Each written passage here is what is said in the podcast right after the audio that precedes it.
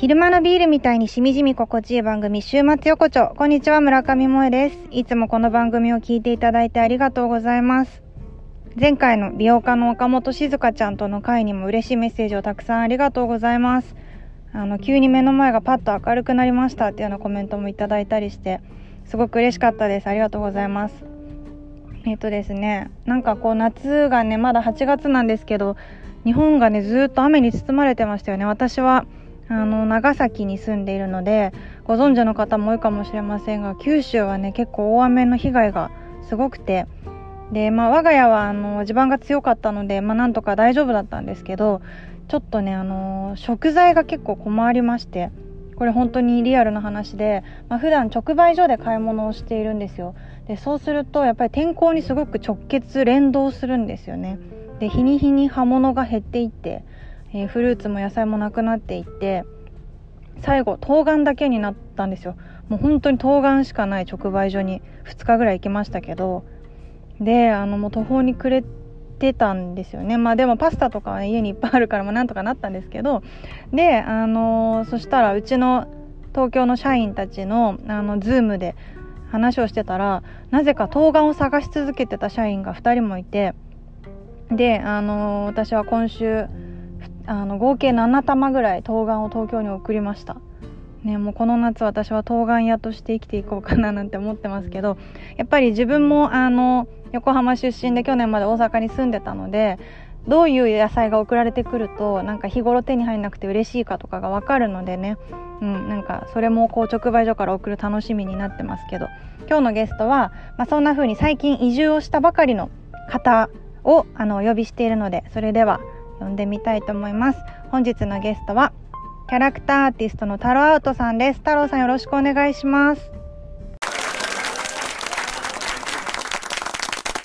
ろしくお願いします。めめっちゃ声、めっちゃ声低いじゃないですか。ちょっと今日のテーマちょっとダンディに行こうかなと思ってたんですけど。全然聞いてないし、あのカラフルポップみたいな感じをイメージしてました。じゃあいつも通りで行かせていただきます。お願いします。いや太郎さん、あの話したいこといっぱいあるんですけど、まず皆さんにあのご紹介させてもらいます。ありがとうございます。はい太郎さんはですねキャラクターアーティストもご存知の方も多いと思うんですけども、えー、っと本当にそれぞれの作品に一つ一つ愛情あふれるストーリーが設定されていて本当にもう日本のみならず海外でも絶大な人気を誇っている方であの有名なところで言うとディオールファインジュエリーのゴルメットちゃんとかポール・スミススターバックスコーヒージャパンなど本当にあのたくさんの大きな仕事を手掛けられていてあとしいたけ占いのキャラクターデザインもされていてで環境省でアンバサダーも務めつつ2021年夏より東京から仙台に移住という太郎さんですね。ありがとうございます。いや太郎さんね、あの、まあ、今日伺いたいこととしては、はい、ネクストこの週末横丁、うん、あの10のモットーがありましてで、一番最初に、自分らしい選択がしたいっていうモットーがあって、で、まあ、太郎さんはもう本当に、旬の食材を使いこなしたい家族あの感性のある人とつながりたい一手間加えたいとか全部当てはまるんですけどやっぱり何より移住したてというところで先月ですね。ね先月ちょうど1か月ですね。そうですよね、はい、なのでちょっとあのもちろんお仕事も本当にあの魅力的なことたくさんされてる中で、はい、あの今回はこの自分らしい選択がしたいというところにあの、フューチャーして、はい、私太郎さんにテーマとしては、少しずつ自分の道を作りながら大きな選択をする生き方っていうふうに今日テーマをそれ萌えちゃんが考えたんですね。あ、そうです、そうです。すごいありがとう。なんか。なんで、なんで、なんだと思ってました？すごいタイトルつけてもらったなと思ってたんだよ。違う、太郎さんに自分らしい選択がしたい話を伺いたいなって思う中で、はい、あの正直太郎さん、私と多分、うん、あの出会う場所が同じだとしても、歩き方がずいぶん違う方だと思うんですよ。へえ。というのは私はすごい太郎さんに憧れていて、いやいやこちらこそですよ。あの本当に、はい、あの私はもう道なんだろう壊れてるのにも気づかないような道の歩き方をする。がさつなところがねすごくあるんですけど。大胆、うん、うんね、太郎さんの本当に道を着実に作られていくところとかが、ああまあ長年、あの長年結構長年ですよね。いね。本当だね。ですよね。うんあのごいご一緒というかもうあの仲良くさせてもらう中で、いやすごい素敵だし丁寧だしそうありたいなって本当に会うたびに姿勢を正してもらう気がしているので。ね、であの今回この番組でいいの？いやいやあの紹介なんで私あれが見てるそうね。はい、そう。そうそう。で、まあ、今回大きな選択をされた中で、まあ、はい傍から見てれば、うん。あの大きな選択をしてる人移住っていうのを決めた人っていうくくりかもしれないけど、うん多分太郎さんの中では少しずつ自分の道をいつもみたいに作ってこられてるんだろうなと思うのでうん。ちょっとそのなんか思考回路とかを今日伺っていきたいと思っております。すね。はい。じゃあ、は太郎さんお手元にお飲み物はありますか？い。あります。あります？はい。何があります？今日はコーヒー豆乳ですね、私。ちコーヒー豆乳おしゃれだな。ょっとカルアミルク的な感じでいかせていただけたら。素敵ありがとうございます。私は炭酸水になんか今ゆゆずがうちにめちゃくちゃいっぱいあるので、えー、はい落としてみました。あら、いいですか。はい じゃあそれで乾杯 ありがとうございます。乾杯乾杯。よろしくお願いします。よろしくお願いします。いやー太郎さんとのあの、出会いについてちょっと振り返りたいんですけど、行きましょあの初めてお会いした時は多分表参道でランチをご一緒したんですよう。そうですね。はい。そうなんですよ。うちの姉紹介で。そう、キリコさんにね、紹介していただいて、編集者のキリコさんに紹介していただいて、はいで、その時太郎さん、なんかすごい独特な食生活をされてる イメージだったんですけど、そうでした？ね。あれは、あれはあれですか、もうオープンな情報じゃないですか？いや、オープン、オープン、オープン。あの、サブウェイのサンドイッチをうん一食3個食べてたみたいなね。そうですよね、しかもそれ毎日続けてましたよね。あの週5ぐらいでやってましたね、それね。それは、はい。ちょっと今日そこを深掘りする予定ではないですけど、それはなんでだったんでしたっけ？それは、すごい僕ちょうどその時走ったりとか泳いだりとかしてて、うんジムに通っまあ週5ぐらいでジムジムに通ってて、で、そのジムの隣にサブウェイがあって、うんうん。なんかヘルシーだからっていう理由でなんかサブウェイ行ってヘルシーだからっていう理由でなんかそのターキーブレストとかたくさん食べてたっていう時期ですね。だからなんかストイックですよね本当にあの決めたことをサーブウェイを毎日食べる。それがヘルシーという結構落ちないや好きですよ私も好きですけど、うん、なんかふわふわ私は移動してしまうところもあるのであそういう方も、まあ、いるんだっていうところからめちゃくちゃこの方すごい方じゃん、あれもこれも見たことあるキャラクター全部太郎さんだったんだみたいなところであのどんどんつながっていきつつシェアオフィスでね、あのうん青山でご一緒していた時期も長かったですよね。そうでしたね。ね。まあ、もうちょっと先に出たんだよね、確かね。そうですそうですあの青山のポータルポイントっていう本当にシェアオフィスの先駆けにうん私も起業した当初なので、まあうん本当にほぼ10年ぐらい前に入ったのかな、そうだろうね。僕よりも先に入ってたもんね。初めからそうです。そうですそうです。もう初期メンバーで入って、うん。で太郎さんがデスクを借りて入られて、で本当に夜遅くまで太郎さんのあのデスクに電気がついてるの。いや、ありがとう。なんか、いや、お花をね、差し入れてくれたりとかさ、してさ、萌ちゃんがさ、なんか、うん。ないなと思いましたよ。シェアオフィス。あのシェアシェアオフィス楽しかったですよね。学校みたいでねなんか、うん、うん。なんかすごく新鮮で、やっぱりメンバーもね、とても素敵な人たちが多かったし。そうですねなんかあの大人になってからの青春みたいで、私はすごいあの本当に大切な時間なんですけどロビーで共有ロビーで、うん。共用ロビーかあの、まあ、よく打ち合わせしてたんですけうん、ど、うん、うん。太郎さんが通りがかるときに、うん私にあの、アイコンタクトでうん。私が誰かと打ち合わせしてるときに、うんあの足を閉じなさいってやってくれたことがあってあったと思うわ。そうなんですよ。さ、足開き開くんだよね。あのいや私あのインターン あのこれ言い訳すると大学生の時にインターンしてた会社がなんか姿勢矯正の椅子を出してて、うんうんうん、でそれが足をめちゃくちゃ開く座らせ方をする会社、あの椅子なんですよ。本当本当。あのであの意味わかります？その足をすごい開いた真ん中にすごい出っ張りがあって、なんかその状態でみんなパソコンしてる会社だったからへあの本当に悪気なくあの、一番正しい状態としてパソコンする時とかに足を開いちゃう。ーあー。まあ確かに上半身はこうピシッとありそうだね足広げるとね。そそうなんですよ。なんですけど、うん。やっぱりあのうっかりねそれを人前とかでもやっちゃう時とかに太郎さんがね ネクストウィークエンドの 村上萌ちゃんが足開いてるとなってちょっと思っちゃってごめんねいやでもすごいあのありがたかったしやっぱ社会に出ちゃうとあの先生もいないしあの、親の参観日もない中であの太郎さんがこう立ってくれやりなさいなんて。いう人はなかなかいないと思うんでねそれは忘れられないですし今もあのあ足閉じなきゃと思うたびに太郎さんのあの顔を思い浮かべていやいやありがとうございます。で ねそんなところから始まってそうだね社員旅行もねい社員旅行というか一緒に北海道、私が住んでる。ありがとうございます。楽しかった。楽しかったです。あの、ねうちの会社の社員旅行も合わせさせてもらって合計20人ぐらいで北海道をね 旅しましたバスみたいなのを借りてね。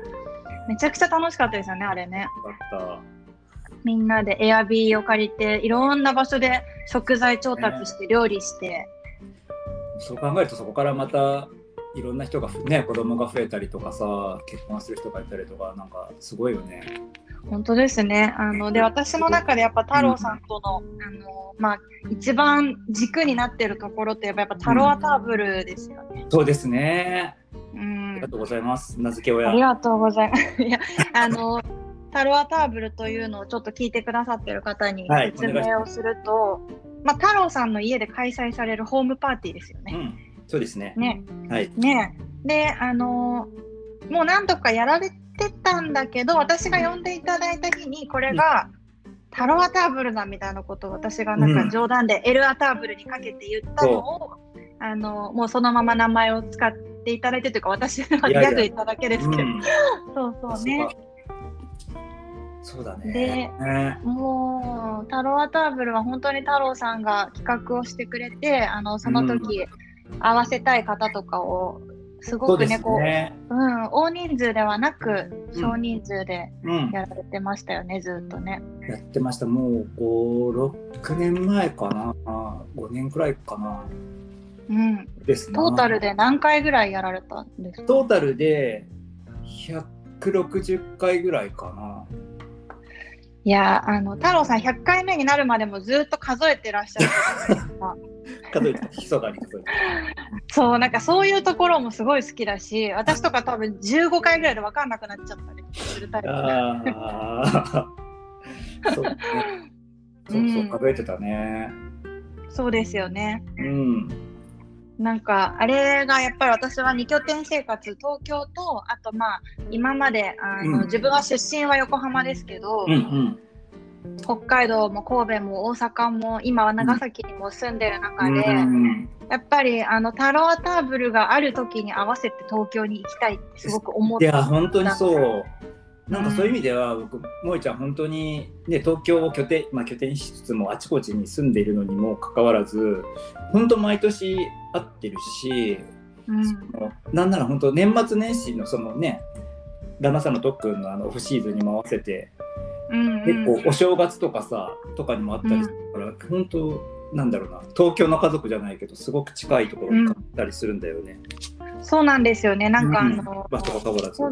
本当に親戚のような心のあの本当にそ あの帰る場所というイメージでこうなんか誰にこんな風に会いましたとかって言うとか SNS とかうんそういう話でも全くなんか本当に もう帰る場所すごい家族みたいな気持ちでいつもねお邪魔していた太郎さんの家があの、まあ、先月から東京にはないからそうなんですよ。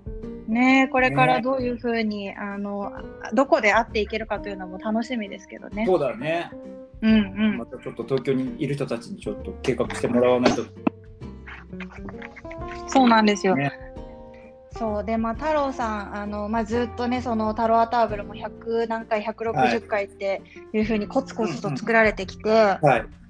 であの今日ね太郎さんに、はい。その少しずつ自分の道を作りながら大きな選択をする歩き方っていうはい。壮大な、ね、テーマを掲げさせてもらってますけど、はい。あの私のやっぱり太郎さんにね、ネクストウィーンドの雑誌2号目ですね、これ、はい。昔2016年春夏号の時にはい。取材させてもらったこともあるので、もし雑誌持ってくださってる方は、海が表紙のあの雑誌のね、62ページをぜひ見ていただきたいんですけども、はい。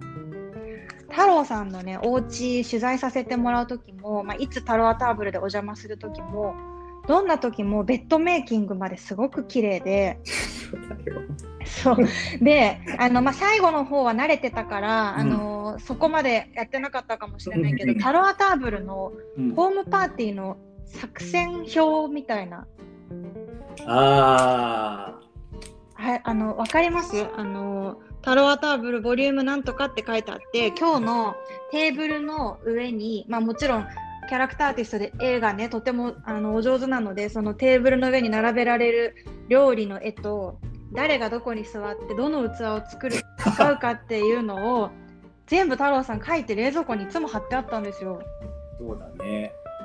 あれはすごいし、あのこの前あのコロナ禍で、まあ、今もコロナ禍ですけど、ちょっとこう落ち着いたタイミングで久々に会えるねって言ってお邪魔した時に、太郎さん前はできなかったピアノがめちゃくちゃ上手になってたじゃないですか。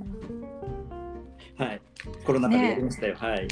コロナ禍でそのあもうじゃあちょっと時間がステイホームだったらピアノを突き詰めようって思われたりとかもともと、とそのサブウェイ3食3食3個食べてたような、うんあの方がうんホームパーティーをやってあの、うん料理を作ろうって思った時とかただ得意だからやってるわけじゃなくて、うん。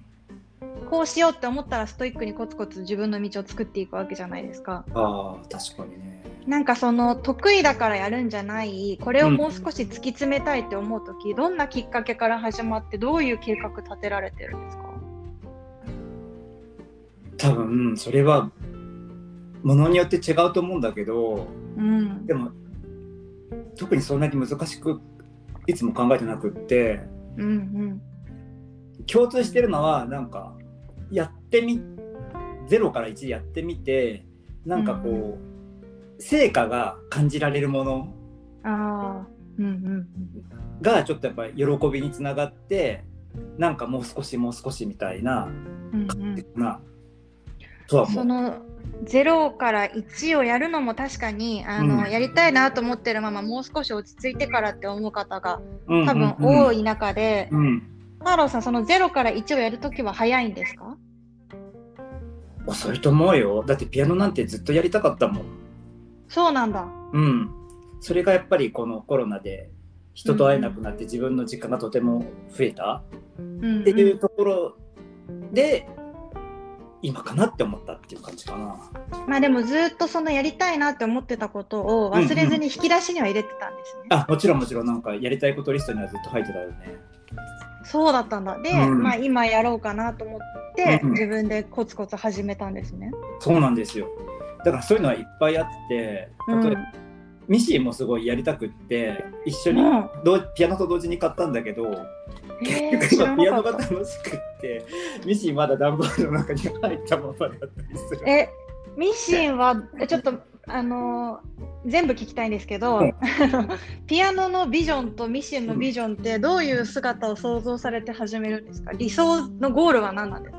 えっとやっぱり老後にすごく楽しく暮らしたいっていうところかね、うーん。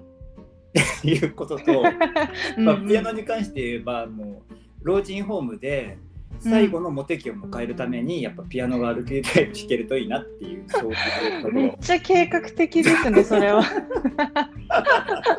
まあ、ちょっと老人ホームはね、あの、あのタイミングが合えば確かにそれもできますし、あの、この前ね、タロアターブルで、あの、お誕生日を迎えられる方がいらっしゃって、まあ、それこそキリコさんが誕生日の時に、うんうん。太郎さんがね、弾いてくれてましたもんね。あ。そうだはい。そうですそうですそうです。そうですなんかそういうことができるそういうことといいがね。ね。うん。確かに確かに。なんかやっぱりそうだね。長く続けられるものというかうんこれからの、まあ料理も本当そうだしスポーツに関してもまあね健康維持という意味ではうん。やって損はないかなっていうか。いやしかも全部突き詰めてるんですよね。あの今思い出しましたけど私うん。太郎さんがなんかマラソン走ってるところで沖縄で会ったことも ありますよね。でさでさすごいさ塩振に合ってたよね僕ね。そうなんか太郎さんたちのなんか腕に塩とかじ自作の塩ができてて。言ってたフルマラソン出た時ですよそれは本当に沖縄で しかもそれあの太郎さん多分フルマラソン出た後に会って、うんそうそうそうそう。で多分すごい疲れてるけど多分私やったことないからあれですけどナチュラルハイな気持ちになるんですよ。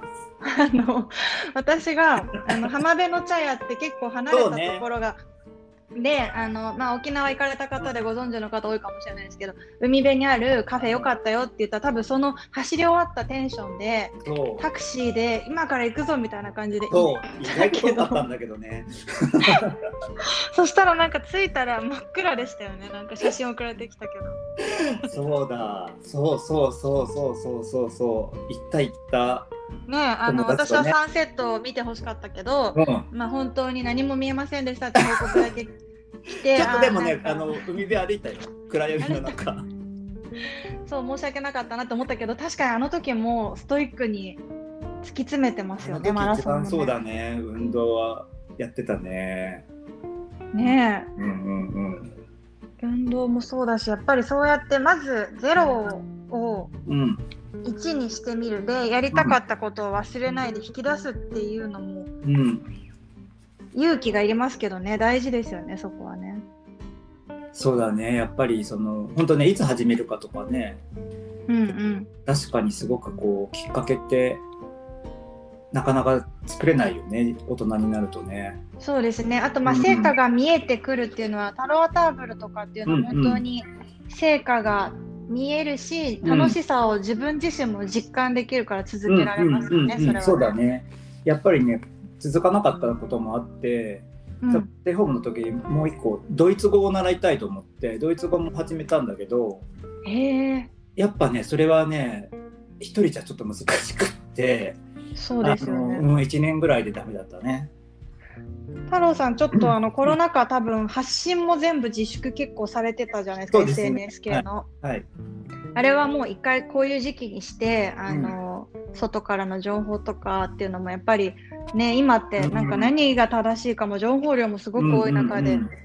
心がいろいろいくから一旦自分のやりたいことっていう時間に当てられたんですか？うーんまあすごく率直に言えばそんなに大層な思いではなくってうん。やっぱり参っちゃったよね。うん。こうやっぱりそのそのコロナ禍から脱却する方法って人それぞれだったりとか、そのタイミングも人それぞれだったりするじゃない？うんうん。やっぱ僕は割としっかりステイホームししてた方だったので、うんうん。なんかそういう中でやっぱりこういち早くその脱却から抜け出して輝いてるものを見たりとか、うんっていうところでやっぱり焦りを感じてしまったりとか、うんうん。こう自分はどうなのかって思っちゃうのがやっぱ嫌で、うんうん一旦ちょっと外部の情報はシャットダウンしようかなって思ったっていうのが正い直やーそうだった。そうですよね。なんかもう、なんか誰が何を言ってるのが正しいのかも本当に自分のベストと優先順位とうん、のねなんか価値観がすごく交錯する時代だからそうだね。難しいですよね。難なんしかいや今も難しいですけどね。うんうんなんかそういう意味でその移住というか引っ越しが僕にとってはそのコロナ禍からも一旦その閉塞感から抜け出す機会にはなったかなとは思うんですね。あの移住されるに至ったのもやっぱりね最初にもお話ししたけど、うん、やっぱ大胆な選択じゃないですか東京のど真ん中から仙台ってね。うん、その、まあ、心境の変化が今コロナ禍からどう脱却しようかって考えられたのもあると思いますけど、うんうん。移住に向けてのなんかその準備とか、うん。思考なんか考え方が変わっていくっていうのはどういうきっかけがあったんですか？うん。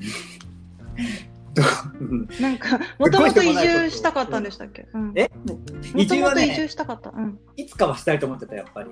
あそうだったうん、で、えっと、僕がそのこの今の仙台の前に住んでいた東京のマンションは今年までって決まっていたの期限が。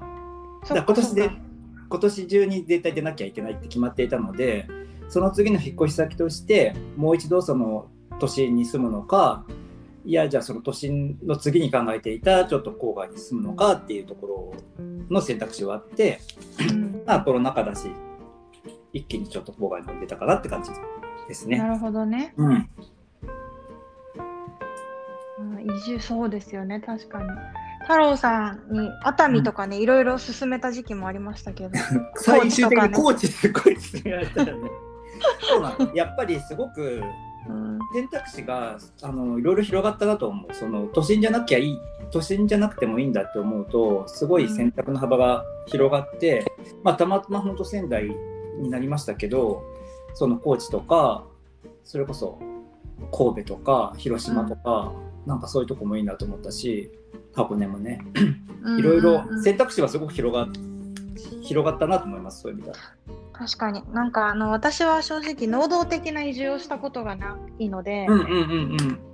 あの夫がやっぱりあの、アスリートで遺跡があるから、うん県民賞みたいに次はここだみたいな、うんあの特に大体そういうのが年末に動くので、うんあのタロアターブルでもしかしたら次長崎かもしれないみたいなね。話をね年末年始にしたりとか、あの他のとこがあるかもしれないみたいなこととかが、あのいつもそこでわかるから、うん。あんまりその能動的に自分で決めるってなった時にどういう気持ちで決められるのかが自分の中で想像がまだできないんですけどうーん。楽しいですね。それだけ選択肢があるとね。そうなんだよね。ね。でやっぱり今回すごく気づいたことが、うん。まあ、その東京に住んでた時は、まあ、原宿だったんだけどうんやっぱりすごくそのアドレスにこだわっていたなというかうんやっぱその引っ越しを決めて初めてやっぱそのとなんだ都心に住むとか原宿に住むっていうことにすごく執着していたんだっていうかうんそういうことを感じた。で、なんかやっぱそれを手放した、こう、すごい握ってたのを手放して、すごく気が楽になったなっていうのはある。なんか太郎さん別に原宿推しじゃなないじゃないですか。その原宿うん。みたいなさ、コンテンツを出してる わけじゃないけうんうんうん。どやっぱ太郎さんでもうん、そこが執着してた部分がやっぱあったんですね。あったんだなって思うよね。その、やっぱり名刺に、し名、何？渋谷区って書いてあるとか、うん。まあその渋谷区で働いているイラストレーターさんとか、うん。なんかそういうところにこう価値観が一つあある世の中でもあるなとは思っていて、うん。でもなんかそこを気にしないとしつつも気にしないと思いつつも気にしていたんだなっていうかそういうことも感じられたし。うんうん。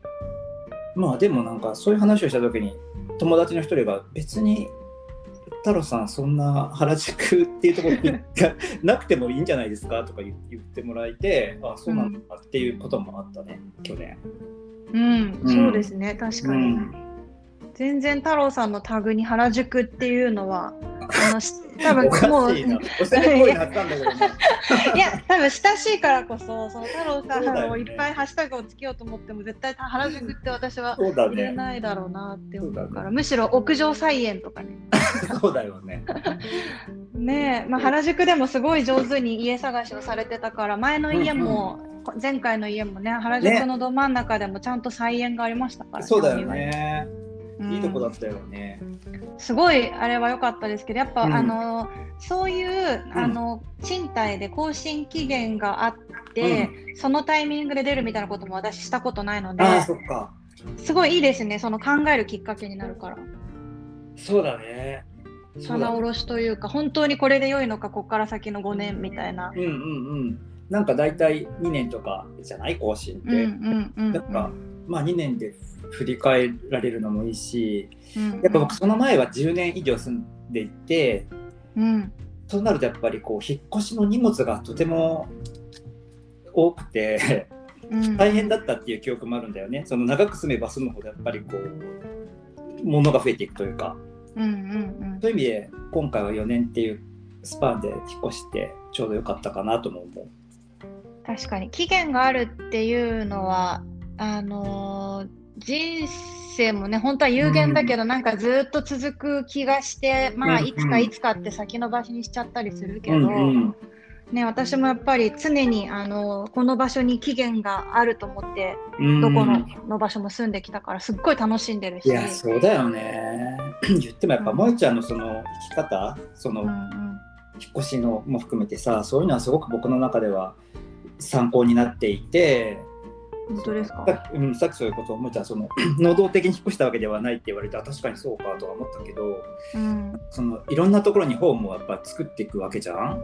うんうんうん。でなんだろうな。すごくそういうのがそのじ自分の田舎でもないしうん。でもそこにホームができていってそれがこう拠点がどんどん増えていくってうんうん。すごい新しくってよく考えるとうん。だから僕も実家に考え実家に帰るっていう選択肢はなくってやっぱ思ったとか見てたから全然知らないところの方がなんか楽しいかなと思って、うん。っていうのがすごいあった。えー、どうですか実際に移住して。なんか見えてきた景色あります？最高だよね。最高？うーん。どどうですか？何が最高ですか？仙台。え、エブリシング最高なんだよ。どうしようかなっていう感じ。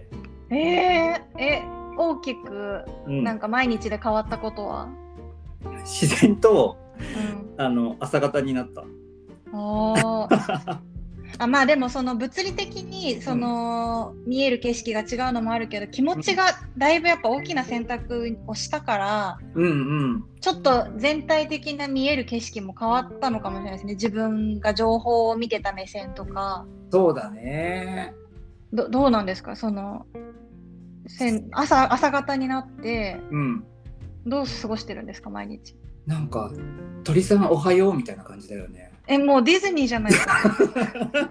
しかもプリンセスじゃないですか。そうそう、ラララみたいな感じすごい最高な状況ですね。なんかやっぱりすごくうん。自然が豊かで、うん。仙台とてもま街だけれどもやっぱり東京に比べたら全然自然も多くてうんそのまず目目の保養としてすごくやっぱり緑が元気なのはとても自分も元気になるよね。うん。うんでそうですね。ううん。んなんかね川の土手近くに川があって土手を散歩するんだけどうん。なんか川の土手っていいよねすごい。え青春って感じがすごいなんかねする。確かにね。もうせ今自然を満喫してるんですね。そうなんかさ高校生とかがさその川の土手をさ放課後さ自転車でこうなんか漕いでたりとかさうん。なんなら橋のさ下でちょっとさラブラブしてる2人がいたりとかさうん。なんかそういうの見るとさなんかいいよなーって思うよね。いやわかります わかるでしょ、みんなあの自転車を押しながらもちゃんとヘルメットをかぶってるし長崎の子もあと そんなに仲じゃないけど。いやいや本当になんかあの海のえ、うん。ここが通学路っていうところをちゃんと通学しててうん。もうなんか本当に眩しいですよねね。うん、健康的、多分ネット当人たちは全然そんなことも思ってないだろうし、うん。なんだ東京に出たいって思いもあるだろうけど若いから。でうも、ん、ここにはここの良さがすごいあるんだなっていう気は日々するよね。そうですね。あの、うん、だだなんかねツイッターかなんかで見たけどやっぱうんうん。東京とかってうん。何度でもやり直しが明日からでもできちゃう街みたいにおおっしゃってる方がいて、まあ、逆に地方ってやっぱりその認識も自覚お互いじ認識もされるし、うんうん、あそのあそうその人と土地というものが、まあ、やっぱりちゃんとマッチした上で何をやってる人なのかっていうこととかになってるけど、まあ、東京の数はあの,、ね、あの面積に対して圧倒的に多くて、うん。明日から何者にでもなれるからみんな夢を描いてくるのかもしれないけど、逆に言うとなんかやめたって思っって、きょうん。昨日までの自分に蓋をして隠れることも、まあ、できちゃう中うんで、うんそれはそれで東京の面白さだと思うんですけど、うんうんうんなんかやっぱりちょっとこう舞台みたいなところがあって、うん。あの太郎さんの前の原宿の家も、ま、窓を開ければラララで鳥さんおはようだったと思うんですけどね。多分うん。なんかそのすごくたくさんいる中に、うん。この場所に、まあ、いる自分という、うん。あのまあ、イメージがねやっぱ東京のこう自分の街だとは誰も思ってないですか東京に対して。ね、出身だとしても、うんうんあのみんなの東京で自分がいるんだけど、うんうんやっぱなんかこう地方に行くとすごくその自分ごとにはなりますよね。そうかもね。そうだね、うんなんかその暮らしてる感じはあるよね。なんだろうな、うん暮らしっていう言葉で片付けていいのかわかんないけど。うんうんううん。ん。それはすごく思います。うん。えー、よかった。じゃあ仙台楽し楽しめてるんですね、もう早速。そうだね。で、僕はやっぱりその地方といっても仙台という本当にね、東北一番の都市だし、うんその程よく都市感もありっていうところが引っ越しやすかったかなとは思う。いきなり本当に山の中に行っちゃったら結構ね、その大変だったと思うんだけど、うんうん。いいバランスかな。確かに。なんかこのコツコツ準備をしていって、うん。少しずつ作りながら大胆な選択をする太郎さんとして、うんまあ、今やっぱりもうこあのこれまでにないぐらい移住に関心がいってる方って多いじゃないですか、コロナ禍で。うん、そっか。あのこういう準備をしてきてよかったとか、うん。あの今これがもっとやっていけばよかったみたいなこととかあります、うんうん。気持ち的なことでも物理的なことでも。なんか僕本当に慎重派なのでやっぱり初めの郊外の引っ越し先って東京からはなんだろう東京都の郊外例えば町田市とか、えー、と国立の方とかうんそっちがすごく候補にあったの初めうん1年前は。でそこの物件を本当に探してて引っ越したいなと思っていたんだけど結局そんな中で仙台をこう試しになんだろうなぶ不動産情報で調べてみたら意外とそう家賃とかうん相場感も変わらないっていうことがきに気づいてで仙台が候補に上がってきたりっていう流れがあるのでうんうん。なんか、まあ、初めはそんなに無理しなくて私もちょっとじゃあ郊外に引っ越してみようかしらって郊外の物件情報を探してみるみたいなところでいいんだと思うんだけどね。うん。なるほどね。うん。うん。その先になんかもうちょっと遠くもうちょっと遠くみたいなところで意外と仙台90分で新幹線で行けるじゃんみたいな気づきがあったりもすると自分のライフスタイルで可能なのかどうなのかっていうところも見えてくるんじゃないかな。確かにいろんな情報を、まあ、ある意味ちゃんと具体的にもしここに住んだらっていうふうに想像しながら見てると、うん、あの自分の中でのあここは譲れないポイントなんだみたいなこととかが棚卸しされてって、うん、ね、なそしたら意外と仙台が全部ハマるじゃんみたいなことが分かったりするから、うん、そうですね。0100というよりは徐々に徐々に見ながらうん、想像をしっかりしてみるっていうところなんですかねそそうらだね。でやっぱり僕は独り身だしそのうん。移住と言ってもその定住するっていうふうにこう大げさに考えずになんか次の引っ越し先としてちょっと2年間数年間住んでみるぐらいの気分で探してみると意外と探しやすいんじゃないかなその移住先というか。そうですね、うん。あのまあ、お子さんの学校がある方とかはね、うんなかなかそれができないかもしれないけど、やっぱり100年時代って言われるこの人生の中で、うん。まあ、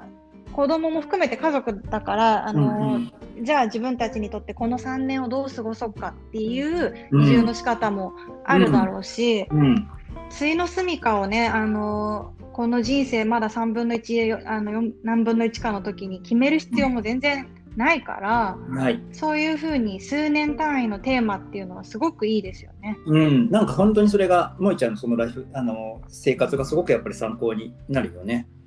私はあのもう季節してなところももちろんありますけど、でもそのおかげでやっぱうん。りその土地にずっといるつもりの人よりその土地をを詳しくなってたりとか、あと、ねあの下手したらその土地にずっといる人より私の方が、あの好きって言ってたりするんですよその土地を。ああなるほどね。そうやっぱりあの住んだ場所がたまたま全部いい場所だったわけじゃなくて、うんうんうん。好きになる努力って必要で、うんうんうん。でこのじゃあ自分のこのここでの暮らしをどういうテーマにしてどう好きになろうかって思うから、うんうん。見える景色があって、うんうん。あの目の前でたまたま行ったお店の人にこんな質問をしてみたりとかっていうのが出てくるけど、うんうん。なんかこんな田舎だけど出れないって諦めてたりとかする人ってやっぱりもう期待してないから目の前の人にそういう質問をしなければ、あのそういう情報が隠れてるとも思ってなかったりとかするから同じ道歩いてても見える景色が違うんですよなるほどね。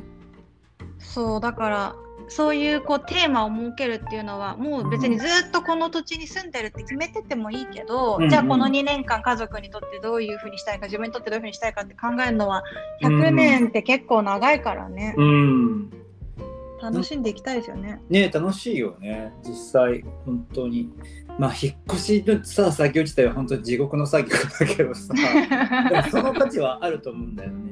うん、そうですね。なんか、今の自分に大事なものの棚卸しもできますしね。そうそうなんか僕その10年ぐらい住んでいた時のマンションを引っ越すきっかけになった時にあるあのお知り合いの女性の方の言葉がすごいきっかけになったんだけど、うん、その人が「太郎ちゃんあんた出会いがあってライフスタイルが変わるから引っ越しをしようと思ってるでしょ」って言われて「違うのよ」でも本当本当は引っ越しをするライフスタイルが変わるだから出会いがあるのよ。だからうん。まず引っ越しなさいって言われたの。うんうんうんうん、で、あなるほどと思ってうん、10年住んでたところ引っ越したんだけど なんかねそれが本当に今もすごくなるほどなって思うことがあって。引っ越してすごいいいきっかけになる。いろんなことをこうなんだろうなリセットするんじゃないけどまあうんいいなるかなとは思う。そりゃそうですよね。毎日過ごす場所で、あの見える景色で日常なんだから、うん何かが変わったらじゃなくて、そこ変えていかなきゃ何も変わんなかったりしますもんね。そうなんだよね。で確かに。やっぱり一つ仕事とかねそこが引っ越す時に不安になることはあるんだろうけどやっぱりこのコロナ禍で僕はそのこの1年やってビデオ会議でなんとかなる部分がだいぶ多いんだなっていう気づきもあったっていうのはあるよね。そうですね。そこは着実に準備されてきたんですね、うんお仕事もね。そうだね。うん、し、まあ、これから先はあの仙台のタロアウトさんとして新しい、うんまあ、コンテンツというかあの、ね、タグもできてるわけだから。うんう。うんんえー、楽しみですね。これからのじゃあ、まあ、野心、仙台で叶えたい野心とかあるんですか、最後えっとえすごい個人的なことで言うと、に。うん。まあ、絵本を作りたいっていうのはすごくずっとあってそれこそえーいつかやりたいっていうことの一つであって、うんうんでまあいつでもできたんだけどうんなんかこの仙台引っ越してきてすごまあ緩やかなこの時間が流れるところに暮らしてみてすごい今いいタイミングかなとは思ってる。最高ですね。あ ありがとうございます。えー、楽しみ。そうそう。もちろんね東京の仕事もできれば本当ありがたいですけどそれ以外に、うんせっかくね仙台に来てなんかちょっと気持ちも変わった中でできたらいいなとうんうん。ななんで絵本なんですか？まあやっぱりキャラクターを描いてくる中で。